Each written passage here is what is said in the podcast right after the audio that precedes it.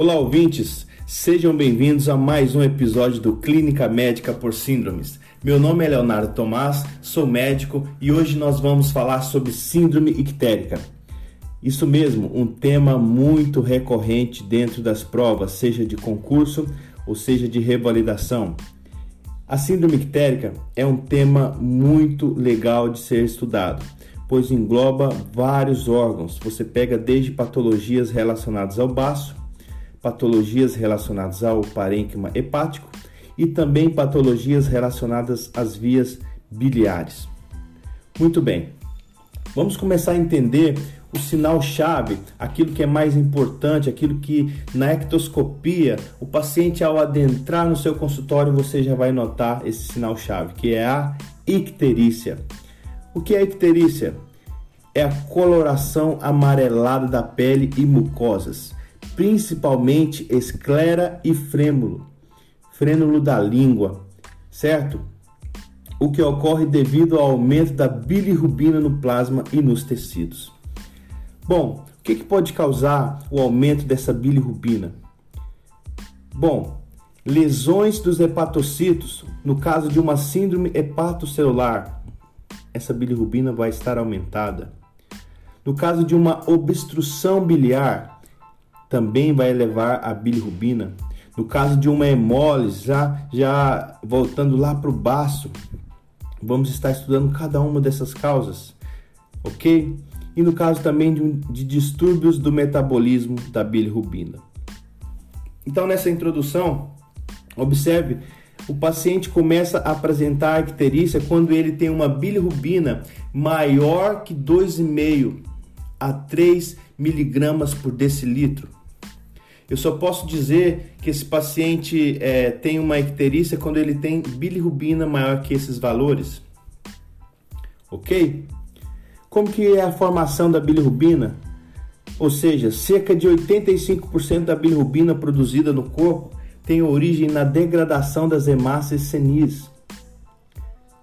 O produto final dessa destruição de hemácias idosas é a liberação de hemoglobina. Isso mesmo. A hemoglobina, ela, ela bioquimicamente ela é igual ao M mais globina. O M é quebrado em duas partes, igual ao ferro e a protoferina. A protoferina é que, que se transforma em biliverdina e depois em bilirrubina. Essa bilirrubina se, li, se liberta no interior dos macrófagos e chega ao plasma.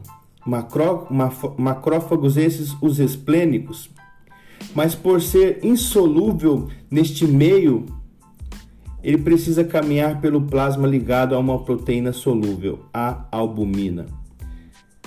Essa bilirrubina é chamada de bilirrubina indireta.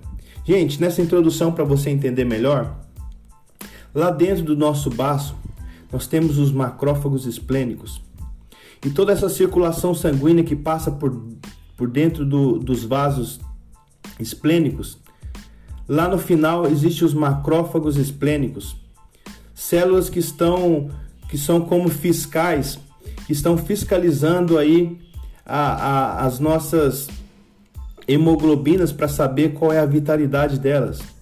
E a hemoglobina, quando ela vai chegando no seu final de vida, ela começa a ser fiscalizada por esses macrófagos. E quando ela se torna rígida, ela se torna, ela, ela já não tem mais uma função adequada para transportar oxigênio, então os macrófagos as degradam e aí liberando essa bilirrubina indireta na corrente sanguínea que vai em direção ao fígado através da circulação porta hepática. Beleza? Uma introdução simples se você quiser se aprofundar, muito legal esse assunto, gente, vale a pena, beleza? Então ocorre o que? A captação lá no parênquima hepático, essa bilirrubina indireta que vem dos macrófagos esplênicos, ela, ela ocorre uma captação dentro do, do, do, do, do parênquima hepático e através de uma enzima que se chama gluconiltransferase, Dentro dos sinusoides hepáticos ocorre a conjugação para bilirrubina direta. E aí o fígado, através da molécula do ATP, certo? Os sinusoides hepáticos, os hepatocitos, eles liberam a excreção da bilirrubina direta. Então vem comigo, gente, preste bem atenção nessa introdução. A bilirrubina indireta segue em direção ao fígado, onde sofre três processos. Guarde isso: a captação, a conjugação e a excreção. A excreção é a etapa uh, limitante do processo. É igual a, a que se mais gaste, gasta energia. O fígado gasta muita energia para excretar essa bilirrubina direta. O fígado se encarrega de transformar a bilirrubina indireta em um composto solúvel, a bilirrubina direta, que é secretada na bile. E ao ser secretada no lumen, no lumen intestinal e, a, e até atingir o ilho terminal e o cólon, uma parte é metabolizada por bactérias. Nesse caso, forma-se um novo composto, o urobilinogênio uma parte desse urobilinogênio é absorvido e retorna à circulação para ser excretado na urina. O restante, que é a estercobilina, sai nas fezes e dá aquela coloração fecal típica. Tranquilo? Uma breve introdução. Gente, para entendermos melhor, a globina, que é a patoglobina é, que que tem o, o aumento das globinas, ela gasta, né? Ela gasta a, é, a hepatoglobina. Como se identifica apenas na forma livre dessa proteína em situações de hemólise, teremos uma diminuição da hepatoglobina. Certo? Vamos, eu quero ser bem claro possível para você entender melhor. Lá na síndrome quitérica, nós podemos ter a a colia fecal, que é aquelas fezes brancas em forma de massa de vidro, aquela, aquelas fezes brancas de, com defeito, com, defici, com, com de, déficit de, de, de cor, daquela coloração típica. Temos também na síndrome ictérica, pode, podemos ter a colúria, que é a urina com uma coloração específica uma urina verdeada, uma urina com a cor de bilis. Temos o prurido, que é mais característico na lesão biliar, no caso de uma colestase, mas podemos ter também o prurido. Então, fazendo uma observação, gente, na hepatite, inicialmente há um aumento da bilirrubina direta, pois a inflamação prejudica as etapas mais elaborados do metabolismo da bilirrubina. Ok? Precisamos é, então colocar na mesa quais as diferenças laboratoriais da síndrome hepatocelular, que é uma inflamação do parênquima hepático, e uma síndrome colestática, que no nosso caso aqui é uma obstrução das vias biliares ok? Na síndrome hepatocelular, nós vamos ter as transaminases maiores que 10 vezes do seu número normal. Se você tem aí as transaminases que são TGO, TGP, maiores que mil, nós temos que suspeitar de uma origem viral das hepatites que vamos falar posteriormente. Se você tem TGO maior que TGP duas vezes mais, você tem que suspeitar de uma etiologia alcoólica.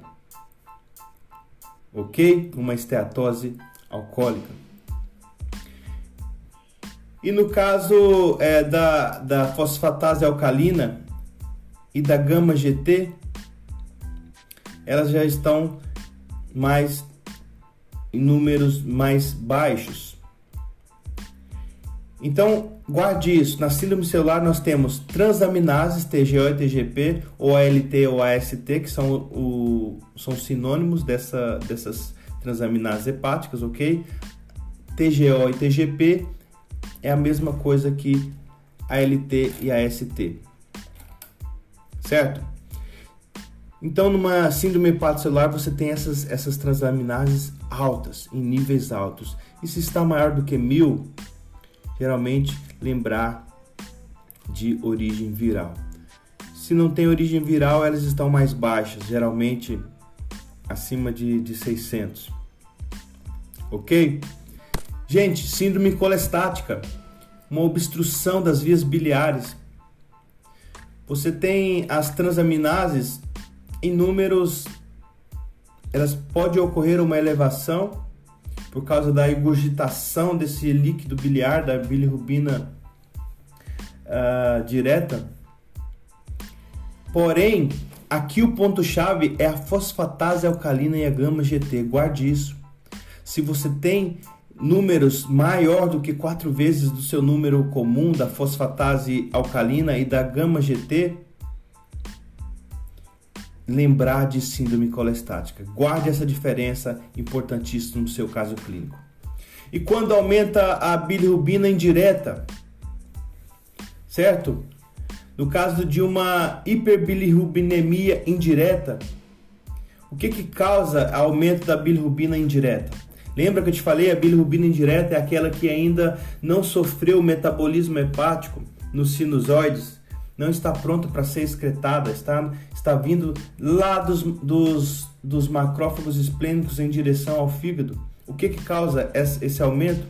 No caso é a hemólise, a icterícia mais anemia. Se você pegar um caso clínico com um paciente ictérico e anêmico, acenda o sinal de alerta. Pode ser uma hemólise, ok? A hemólise, nós vamos falar mais profundo sobre a hemólise lá em síndromes hematogênicas. O que, que pode subir também a bilirrubina indireta? Distúrbios da bilirrubina, como síndromes genéticas. Vamos estar falando sobre os casos principais. Então, gente, dentro da, daquilo que sobe a bilirrubina indireta, nós temos também a síndrome de Gilbert, uma síndrome que, que os, os os examinadores gostam de cobrar em prova. Fique ligado. A prevalência é de 8% na população, certo? É, são quadros brandos, né? Bilirrubina geralmente menor do que 4 miligramas por decilitro. Precipitados por pacientes, geralmente é mais comum nos homens, tá, gente? A síndrome de Gilbert, que é precipitado por jejum, o paciente fica por um tempo muito longo sem se alimentar por estresse, ou por álcool, ou por exercícios extenuantes. Nesse caso, temos uma enzima glucoronil transferase preguiçosa. Lembra daquela enzima que faz a, a conjugação que eu te falei na introdução? Ela mesma, ela está preguiçosa, ela está disfuncional. Então a pessoa ela tem a, a deficiência dessa enzima lá no fígado. Em algumas situações, após exercícios extenuantes, jejum prolongado, a enzima pode ficar um pouco mais parada. E assim o indivíduo torna-se um pouco mais ictérico. Nada muito grave, mas é uma icterícia, é, já está em números acima de 3, e daí já podemos falar que esse paciente tem icterícia. E ela é intermitente, então ela melhora com ela pode ser melhorada com, por exemplo, fenobarbital, né? Uma dieta hipercalórica após a pessoa se alimentar, aquela icterícia começa a diminuir. Tem menor risco de, essa pessoa que tem essa síndrome, ela tem menor risco de aterosclerose e de alguns tipos de câncer. Pasmem, a pessoa tem a deficiência de uma enzima na conjugação da bilirrubina indireta para a bilirrubina direta e ela ganha de vantagem menor risco em aterosclerose e, e alguns tipos de câncer. Vamos lá, gente. Então vamos falar também de, da síndrome de Krieger-Najjar, né, que é o início esse, é, essa síndrome ocorre do início até o terceiro dia de vida. Existem dois tipos, né, que é o tipo 1, onde o paciente tem a deficiência total né, de bilirrubina. A criança vai a óbito por, por essa deficiência e o tratamento é feito com extrasanguíneos, né, uma transfusão, né, e até pode ser feito o transplante para essa criança. E tem o tipo 2, que é a deficiência parcial. Tipo 1 é uma deficiência total e o tipo 2 é uma deficiência parcial de, dessa, dessa produção. E o tratamento aí então é o fenobarbital. Só uma, só uma pincelada, tá, galera? Vamos, vamos seguir aí para os temas mais recorrentes. E agora vamos falar sobre hiperbilirrubinemia direta. Então, você tem dentro dessa hiperbilirrubinemia é, direta, agora falando, você tem problema na excreção, você tem, é, você já tem enzimas normais, você já consegue fazer a conjugação, só que esse fígado não consegue já excretar essa bilirrubina direta. Lembra que eu te expliquei sobre a captação dentro dos sinusoides hepáticos através da gluconiltransferase, essa enzima que faz a conjugação dentro dos hepatócitos para a bilirrubina direta e aí através das moléculas de ATP você faz a excreção. Essas são as causas. Dá uma passada bem rápido. Vamos passar para hepatites virais. Isso mesmo. Vamos falar sobre a, as hepatites virais. São temas recorrentes em prova. A hepatite B é a que mais cai, porém tem caído cada vez mais esses temas. Gente, quando se trata de hepatite, nós temos que atent nos atentar à história do paciente e a sorologia. Pode ser também por abuso de medicamentos, de álcool, internações, pode ser uma hepatite isquêmica. As hepatites podem caminhar para é, uma forma colestática também. É, pode ter um início típico, porém, na, na convalescência, a bilirrubina direta volta a se elevar. Mas com, é, no caso da colestase. Então, isso é mais comum no vírus A. Mas fique atento que pode também haver uma evolução de uma hepatite para uma colestase. Uma hepatite, ah, fazendo agora a classificação, isso é importantíssimo. Quando nós falamos de uma hepatite aguda, é quando o caso tem até seis meses, ele pode ser chamado de uma hepatite aguda. Maior que seis meses já se fala hepatite crônica. E o que é hepatite fulminante? É o caso de uma encefalopatia hepática que no caso de até oito semanas do início do quadro, esse paciente adquire uma hepatite fulminante. A forma da evolução irá depender da resposta imunológica do indivíduo. Exemplo, o, o vírus C é pouco imunogênico, recruta pouco a resposta imunológica. Raramente você tem uma, uma hepatite fulminante pelo vírus C. Contudo, ele tem a maior chance de ser crônico. Então lembra, gente, uma, um, um mnemônico para você: vírus C é igual a hepatite crônica. Guarda isso. Ele tem mais chance de cronificar. Qual que é o período de incubação dessas hepatites? Vamos lá, hepatite A, 4 semanas. Hepatite E, de 5 a 6 semanas de incubação. Hepatite C, 7 semanas de incubação Hepatite B e D pode ter de 8 a 12 semanas de incubação. Então você tem um período de incubação, depois você tem um período de, dos sintomas, onde entra a fase prodrômica, daqueles pródromos, que o paciente vai ter manifestações parecidas com sintomas gripais. É isso mesmo. E daí você tem a fase clínica, do paciente, depois posterior à fase ictérica em 30% e daí por fim a fase de convalescência.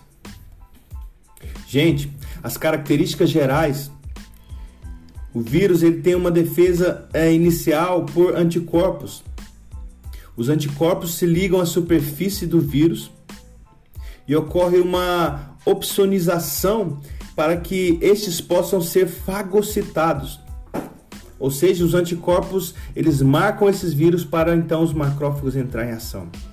Essas células que se englobam, que, que englobam os vírus, também são destruídas de modo a causar, pode causar uma leucopenia. Tranquilo? Vamos falar então primeiro da hepatite alcoólica. Então você vai pegar um caso clínico de paciente alcoólico crônico. Então é um, um, um é álcool mais reação leucemoide. Então você vai ter uma leucocitose neutrofílica. Tranquilo? Você vai ter uma necrose centrolobular. E lembre que eles gostam de perguntar isso em prova. O caso o, do citocromo P450 é disposto principalmente neste local. E é o padrão também encontrado na hepatite medicamentosa isquêmica e também na congênita. Então, eles gostam de perguntar com qual que é o, o citocromo está relacionado à hepatite alcoólica ou à medicamentosa? É o P450. Gente, vamos falar de hepatite B. Como que a transmissão da hepatite B é por via sexual, é a mais comum, e depois também por, pela transmissão vertical, e é a que mais cai em provas. Tranquilo? Cai muito em pediatria e também cai em clínica. Então você tem aí, no caso da mãe, ela vai apresentar um HBeAg positivo ele está em 90% desses pacientes. E a mãe vai ter, é, pode ter também esse HBeAg negativo, em, no caso em 15%. Mesmo a mãe ter, ter é, tido contraído a, a, a hepatite B, não há indicação de cesárea, ok? Não é obrigatório fazer cesárea, pode ser feito o parto normal. O aleitamento é permitido, ok? Muito cobrado em prova é, as causas de, de bloqueio da, do aleitamento materno. São pouquíssimas causas, isso vai ficar lá para pediatria. A profilaxia é pós-exposição. Sempre você faz a vacina mais hemoglobina mas é, no caso de, de transferência na, na, nas primeiras 12 horas, imunoglobulina você faz. Né? estou corrigindo aqui, não é hemoglobina, é imunoglobulina. Ok? Então, gente, no caso de, de pessoas aí com transplante de órgãos, né, isso precisa ser estudado, pode ser feito as imunoglobulinas. Então esse paciente que tem hepatite B, ele vai ter um soro HBV igual ao vírus DNA. Três antígenos ele vai ter: antígeno C, antígeno E e antígeno S. Então você vai ver na prova HBCAG está dentro do vírus. Tá, gente? Então, quando você vê lá, o paciente tem HBsAg, Guarde isso, HBsAg é o próprio vírus da hepatite B. Deu positivo, a pessoa tem. Ok? Se quisermos avaliar de forma mais direta, nós temos os métodos moleculares, DNA viral e carga viral. Ok, gente? Então, qual que é o primeiro passo no caso de um paciente com hepatite B, que é HBsAg? Gente, a, a hepatite B é a que mais cai em prova, tá bom? HBsAg positivo tem hepatite B. HBsAg negativo pode ter ou pode não ter. Quando em concentrações muito baixas, o HBsAg pode não ser detectado. Qual que é o próximo passo? Você faz anti-HBC total. Deu negativo, essa pessoa nunca teve hepatite B. Se você faz o anti-HBC total e deu positivo, essa pessoa já teve contato com o vírus. Então, qual que é o terceiro passo? Faz IgM e IgG. E guarde isso, gente. IgM positivo é igual a hepatite B aguda. Isso cai muito. É, eles gostam de brincar com esses, com esses valores e com esses, com esses marcadores laboratoriais. IgM positivo já é uma hepatite B curada ou crônica. Tranquilo? Se você tiver dúvida, volte aí, recapitule. Nós vamos aqui continuar. Gente, quem que cura? No caso dos antígenos, quem que cura a hepatite B? Lembra, anti-HBS, S é a hepatite B curada. Se você encontrou anti-HBS no laboratório, essa pessoa está livre da hepatite B. Se você encontra o anti-HBS negativo, a hepatite B crônica. Ou seja, então uma, uma coisa para você nunca, esque, nunca mais esquecer. Anti-HBS, S você lembra de super, super-homem, salva todos. Então, quem tem anti-HBS anti-HBS, H de hepatite, B de hepatite B e S de sarado, de super, de salvo. Beleza? Essa pessoa está curada. Tranquilo, gente? Então a evolução é benigna em, em 95% dos casos. O paciente vai ser assintomático, ele pode ser anictérico, né? Ou também pode ter icterícia. E se a evolução é ruim? Né? Só 1% pode evoluir para hepatite fulminante em hepatite B. Certo? No caso da crônica, adultos pode cronificar menos. Crianças um pouquinho mais, de 20 a 30% e recém-nascidos a 90% de, de chance de cronificar. Pode evoluir para cirrose no caso de uma complicação, 20 a 50% e também pode evoluir para carcinoma hepatocelular em 10%. Não precisa passar pela cirrose, já pode progredir direto para carcinoma hepatocelular. Ok, gente? Guarda esses antígenos, importantíssimo. Isso aí é o que mais cai em prova. Beleza? Então, hepatite B aguda, tratar somente aqueles pacientes é, em casos graves tá bom? Isso aí é, é, é o protocolo adotado. Vamos falar de profilaxia. Paciente, é, no caso de uma pré-exposição, você faz o que? Vacina de três doses, é universal. Né? Os esquemas especiais, menor que 5 anos, né? igual a mono mais, a, mais 3 penta. Tranquilo, gente? E pós-exposição? Se o paciente for exposto, você, você faz o que? Imunoglobulina. Você tem infecção, é, no caso de uma infecção perinatal, precisa fazer imunoglobulina. Vítimas sexuais, acidentes biológicos não, não vacinados, você faz imunoglobulina. Imunodeprimidos expostos, mesmo que vacinado, você tem que fazer também imunoglobulina. Ok, gente? Hepatite D, D de dado. Gente, é o vírus Delta. Também é mais acometido lá no Mediterrâneo, também na, na Amazônia, tem, temos muitos casos. Então, gente, a co-infecção do vírus D, ele, mesmo você tendo ter tido o vírus B, ele não aumenta o risco, né? Mas o vírus D, ele não aumenta o risco da cronicidade. Então, o vírus D, ele, ele, não, ele não se torna um vírus crônico, mas ele pode, é, ele tem um risco aumentado de se tornar um vírus fulminante, 20%, e pode também causar a cirrose. Cai menos, tá, gente? Mas é importante lembrar disso.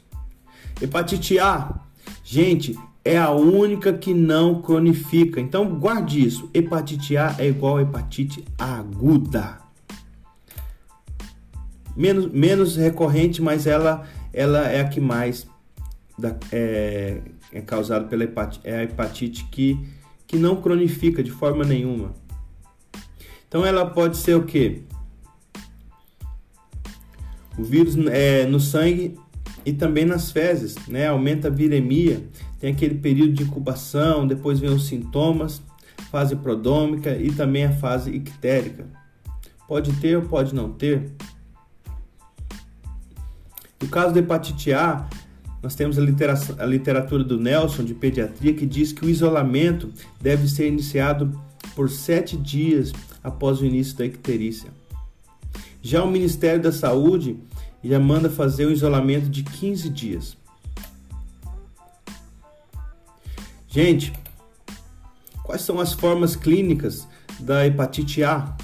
Tem a assintomática, também tem sintomática, fulminante, recidivante e a colestática.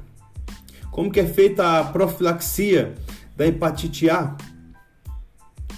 Nós temos vacina após um ano, né? O paciente de 12 a 18 meses ele recebe a profilaxia. No caso de uma pré-exposição, né, menor que um ano, você tem, tem que ser feito imunoglobulina. Confere também uma proteção temporária, né, até o terceiro mês. E maior que um ano você faz a vacina. E se pós exposição, menor que um ano você faz imunoglobulina e maior que um ano você faz vacina e imunoglobulina. Criança foi exposta, você faz menor que um ano faz imunoglobulina. E você faz em, em maior que um ano vacina e imunoglobulina. Tranquilo, gente? Vamos falar de hepatite E. No caso aí das grávidas, né, que é muito é, é mais comum cair, né, temos em prova falando sobre grávidas e a hepatite E, ela é fulminante em 20%. Um genotipo específico, né? Ele até poderia cronificar. Tá, gente? Então, assim, vamos, vamos, é, vamos aqui agora já saltar para hepatite autoimune, né? Só deu uma passada ali, lembrando que o mais importante é o vírus B, tá? Aguarde bem isso aí hepatite autoimune. Então nós temos é, na autoimune uma lesão hepatocelular, mais exclusão dos outra, das outras causas. O que, que esse paciente, geralmente mulheres, né, tem mais essa hepatite autoimune? O paciente vai ter artralgia, o paciente vai ter, pode ter vitiligo, né? Aquela paciente tem um atraso menstrual e ele vai ter, ela vai ter lá no seu, no, no seu laboratório o antimúsculo liso. O tratamento, gente, é basicamente feito por corticóide e azatioprina. Então fique ligado. Diante de um paciente com síndrome colestática, o primeiro exame a ser solicitado é o que? Né? Nós vamos terminando a nossa aula por aqui, mas eu quero que você guarde isso. Se você tem um paciente diante de uma síndrome colestática, o primeiro exame a ser solicitado, isso é em prova e também vale para a vida, é a ultrassonografia, tá bom, de abdômen. Então, o exame não é o padrão ouro, porém é o exame muito sensível para ver vias biliares, é a ultrassonografia. Então nós fechamos aqui Vamos fechar aqui a nossa, nossa, nossa a parte 1 de síndrome ictérica. E nós vamos depois, na próxima, no próximo episódio, falar sobre a parte 2, que é a que eu mais gosto, onde fala das, das estruturas hepáticas e biliares. Certo? Nós vamos fechar aqui falando de colangite biliar primária. Que é aquela inflamação do, do, do, do parênquima hepático, geralmente em mulher de meia idade, aquela paciente que apresenta fadiga, prurido, icterícia, hiperpigmentação da pele. Você tem aqueles chantelasmas né, na pele ali. você tem a dor óssea, você tem diminuição das vitaminas lipossolúveis. É uma doença autoimune, você vai ter FAM positivo e antimitocôndria também. Certo, gente? Só para você lembrar aí de colangite biliar primária e também da hepatite autoimune. Casos que envolvem mulheres, né, casos aí mais da reumatologia, mas que entra dentro da síndrome ictérica. Ok, gente? Grande abraço a todos, até o próximo episódio e fiquem com Deus.